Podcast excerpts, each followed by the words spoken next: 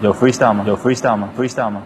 在这个差不多的城市，拿着差不多的工资，过着差不多的日子，开着差不多的车，上着差不多的班，在差不多的路上听着差不多调频，那些差不多的节目，说着差不多的人。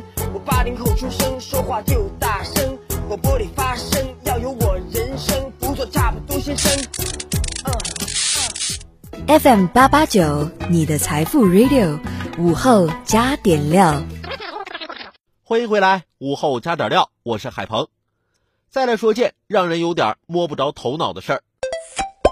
十一月九号，在贵阳南明，大四女生小周陪好友小鱼参加公司面试，没想到却血溅当场。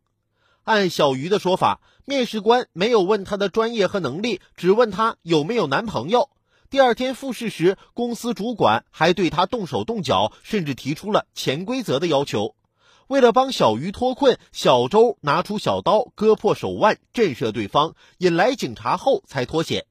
但公司主管否认了这一切，称公司只有一个职位。小周用自残的方式威胁公司录取两个人。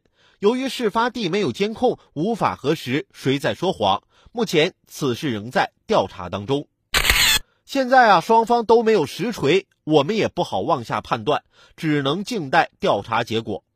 那收音前的小伙伴，你们在面试的时候都经历过什么样的事情呢？刚毕业那会儿，我去一家公司面试，面试官问我：“如果你现在要去无人岛生活一个礼拜，只能带一样东西，你会带什么？”我就回答：“我会带任意门去。”面试官跟我说：“麻烦给出现实点的答案好吗？”